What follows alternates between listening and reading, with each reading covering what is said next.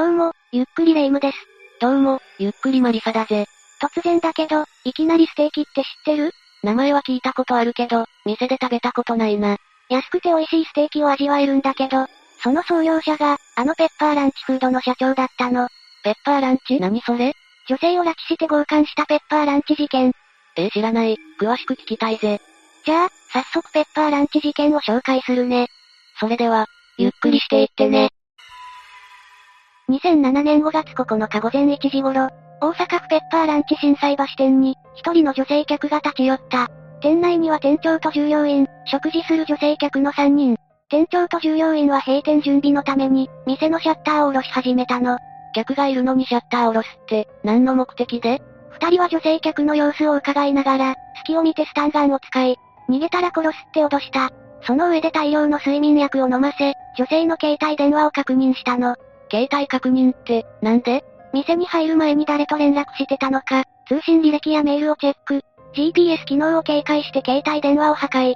その後、泉佐野市のガレージへ連れて行って監禁強姦、現金5万5千円を強奪して逃走したの。ひどすぎる。で、女性はどうなったんだ？店長と従業員は、次の日も強姦、するつもりだったから、女性の手足を縛ったまま監禁状態を続けたみたい。でも、5月10日9時頃、縛ってた高速具が緩んでたことに気づき、ガレージから自力で脱出、近所の人に助けを求めたことで事件が発覚した。この事件の犯人は、店長の北山大輔当時25歳と、従業員の三宅正信当時25歳。まずは北山から説明するね。北山は幼い時に両親が高い、祖母に育てられて地元の高校を卒業。2006年7月、ペッパーランチに入社したの。本部の研修で店長試験に合格して、8月には尼崎店の店長になった。最初は尼崎店で働いてたのか ?2007 年3月までは尼崎店だけど、本人の希望で退社。4月から委託店長として、震災橋店で働き始めたの。事件を起こしたのは5月だから、店を変わってすぐ女性を襲ったことになる。え、なんで女性を襲ったんだ？それは北山の歪んだ人間性が原因かも。歪んだ人間性？詳しくはわからないけど、昔から性欲が強くて、女性を襲いたいと思ってたみたいね。ただ、祖母によれば、両親はいなかったけど、性格が歪むようなことはなかったって話してる。三宅は？三宅も北山と同じ泉佐野市出身、引きこもりがちの性格。小学校はほぼ不登校で、漢字の読み書きや計算も苦手だったらしい。基本的な勉強ができてなくて、二人は同じ中学だった噂もある。じゃあ、店で働く前から、お互いをよく知ってたのか？そのあたりの情報はないけど、三宅が引きこもり生活してた時、ゲームセンターへ足を運んで、友人を介して北山と仲良くなったらしいの。北山が震災橋店を開店する時、三宅も手伝いに行って、その流れで一緒に働くようになったみたいね。北山にも三宅にも、付き合ってる恋人がいた。彼女がかわいそうだぜ。北山の彼女は妊娠中で、当時同棲してたの。事件が発覚してなかったら、そのまま翌月結婚する予定だったみたいね。ええー、その後はどうなったんだ？情報が曖昧だからはっきりしないけど、縁を切って引っ越したって聞いたわ。被害者女性については、名前も顔写真も公開されてない。仕事帰りの女性で、年齢は20から30代くらいじゃないかって言われてる。言われてるってことは、年齢もはっきり公表されてないのか。今わかる情報は、仕事帰りの若い女性ってだけね。この先の人生があるから、被害者保護の観点から公表されない。実はこの事件、驚くほど報道規制があったの。報道規制？事件の内容が性犯罪っていう側面もあるけど、一般的に公表されたのは5月16日。事件発生から1週間後になる。北山と三宅の顔写真は中学時代のもので、他の写真はほとんどないし、いくら性犯罪だったとしても、そんなに遅い発表って今までにあったか？この手の重大事件って、マスコミがほっとかないよな？あったかどうかは知らないけど、発生から公表されるまでの1週間で、震災橋店は撤去されたの。え震災橋店って拉致現場だろ？そんなこと勝手にしてもよいのか？普通は証拠保全のために一定期間、警察の許可が出るまで立ち入り禁止。ペッパーランチ側は、女性が逃げた翌日に事件発生を知ってたの。北山はもともとペッパーランチの社員だったけど、4月に独立して震災橋店の店長になったから、ペッパーランチ側と雇用関係にはない。ということは、ペッパーランチには何の責任もないってことか？そこまでは記者会見で言ってなかったけど、業務委託の関係だったことは間違いないわね。だけど事件の影響を受けて、会社のホームページに謝罪文を載せたし、ラジオ CM は自粛。ファミリーマートとコラボした弁当は、企画ごと白紙に戻ったの。気の毒だけど、マイナスイメージがついた感じか？フード業界の特集を組む雑誌でアンケート調査したら、事件の認知度は76.7。夜は一人で食事に行かないって答えた人が、55.3もいたみたい。そういえばテレビのニュースではあまり報道されなかったけど、SNS やネットなら、詳しくわかるだろ？それがなぜか今回に限っては、ネットも情報規制された。それほんと今の時代検索すればほとんどのことを調べられるだろ？キャッシュ削除やキーワード除外の措置をして、検索結果から表面上出てこないように対処したって。誰がそんなこと指示したんだ？誰かはわからないけど、削除するよう申請を受けて、Google はわずか1日足らずで処理したみたいね。だからペッパーランチ事件のことは、細かい情報を探せないようになってる。犯人の名前を検索しても、ほとんどヒットしないし、ヒットしても同姓同名の別人の情報が出てくるわ。二人の量刑についてだけど、2007年9月26日、北山は懲役12年、三宅は10年の判決が下されてる。どういう論点から決まったんだ？二人の犯行が計画的だったこと。計画的 ?4 月上旬、二人は通販サイトから、スタンガンを2台買ってる。最初は通り魔的に女性を襲うつもりだったみたいで、車に乗ってターゲットを物色してたの。だけど見つからなかったから、店に来るお客さんを襲うことにしたって。ええー、それが犯行動機か？自分の欲望を暴走させた感じね。4月24日から27日までの間に、睡眠薬中国製の緊急避妊薬精力剤、女性用興奮剤 SM プレイ用の高速体とか、全部で10万くらい買ってる。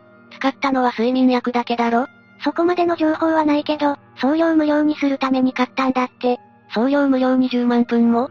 何も考えずに買ったって後半で証言したらしいし、ガレージを借りたのは、どうやら三宅の方で、女性から奪ったお金を滞納してたガレージの費用に充てたみたいね。北山と三宅の懲役の長さが違うのは、北山が主犯だから？二人の立場は同等で、北山が主導したわけじゃないみたい。ただ、北山は責任ある店長って立場なのに、犯行に加わったことが量刑に影響してるのかも。さらに女性をガレージへ連れて行くとき、ガムテープ、コーヒー牛乳、焼酎、ウーロン茶を購入。最初に飲ませた睡眠薬の効きが悪かったから、コーヒー牛乳の空パックで焼酎のウーロン茶割りを作って、再度眠らせたの。余罪はないのか？余罪はないみたいだけど、2009年6月、ペッパーフードサービス側が、二人に対して損害賠償請求してる。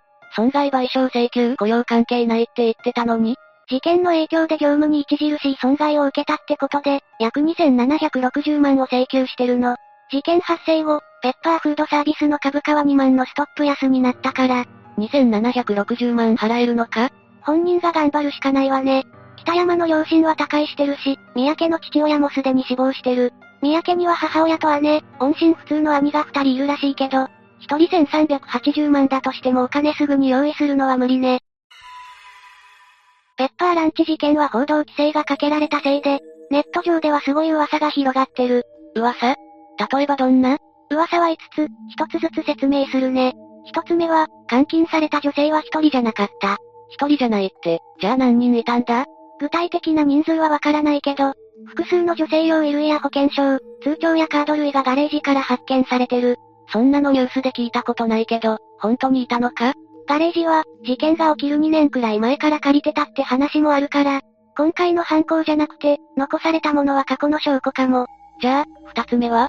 二つ目は、犯人4人説。犯人が4人北山と三宅が逮捕された3日後、大阪市内の JR の踏切で、男性2人が死亡したの。その時の様子を目撃した人は、2人は自転車を押しながら、肩を組んで歩いてた。それで犯人グループから目をつけられて、消されたんじゃないかって。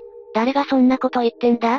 昔、その震災橋店で働いた芸人がいて、イベントに出た時、被害者も犯人もあと2人ずついるって話してたみたいね。まあこの件に関しては、血液検査や嘘発見器のポリグラフで調べて、決定的な証拠も出なかったから、ネット上に拡散しただけで終わったけど、犯人グループ自体、存在しないかもしれないから、やっぱり二人組だったんじゃないかって。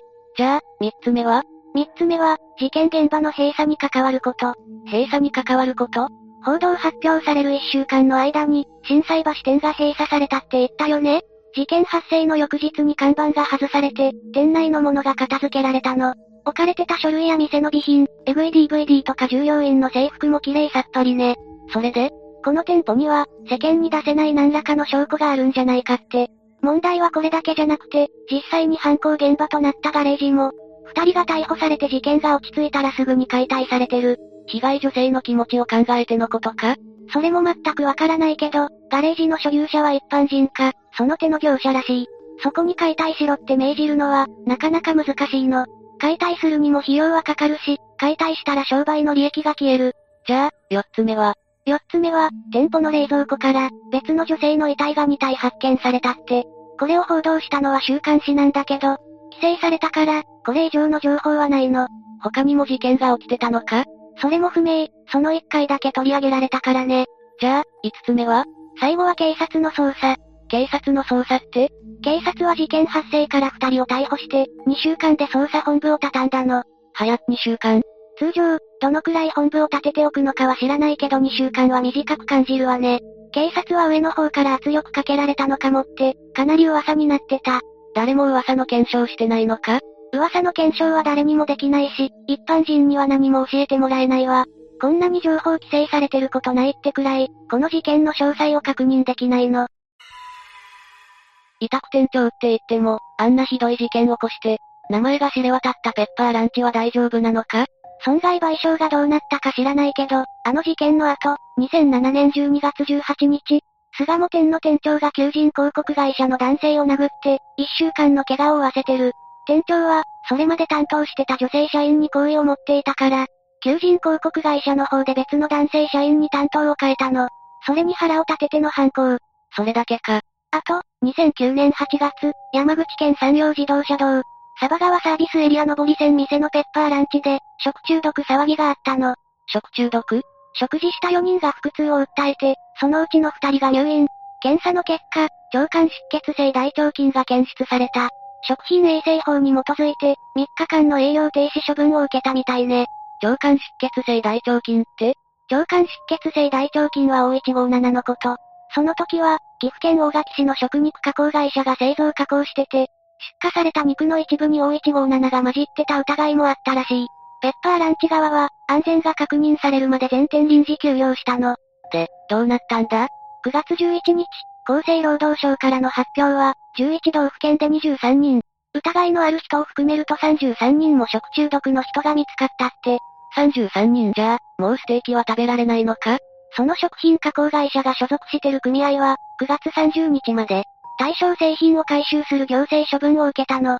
その後ペッパーランチ側は、取引先を変えたって聞いたけど、2010年、食中毒を起こした食品加工会社と組合に対して、約12億の損害賠償を請求してるみたいね。食中毒騒ぎは乗り越えられたのか？いつ収まったのかはわからないけど、ペッパーランチは、投資会社に85億で売却されたって報道されてた。売却を決めたのはいきなりステーキを立て直すためだって。売却したってことは、店はどうなったんだ？いきなりステーキとペッパーランチの両方で、114店舗閉店。ニューヨークの店舗も撤退。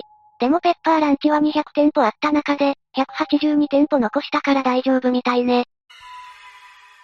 北山も三宅も景気を終えてるから、出所はしてるはず。じゃあ、もう事件は過去のことだろ？終わったことには違いないけど、二人の行方は誰もわからないわ。何年か前に大阪で目撃されたって、ネットの掲示板には書いてあったけど、それも噂で何の確証もないからね。ただ、都市伝説系の作家と関係者の話によれば、二人のうちどちらかの身内に、警察関係者もしくは食肉業界の人間が絡んでるから、報道規制がかかったんじゃないかって。マジか？噂の息を出てないから、それこそ単なる都市伝説ね。この事件はかなり前に起きたことだけど、特に女性はみんな気をつけた方が良いわね。そうだな。日本は治安が良いけど、地域ぐるみの防犯活動にもっと力を入れないとな。さて、今回はペッパーランチ事件について紹介したよ。次回もゆっくりしていってね。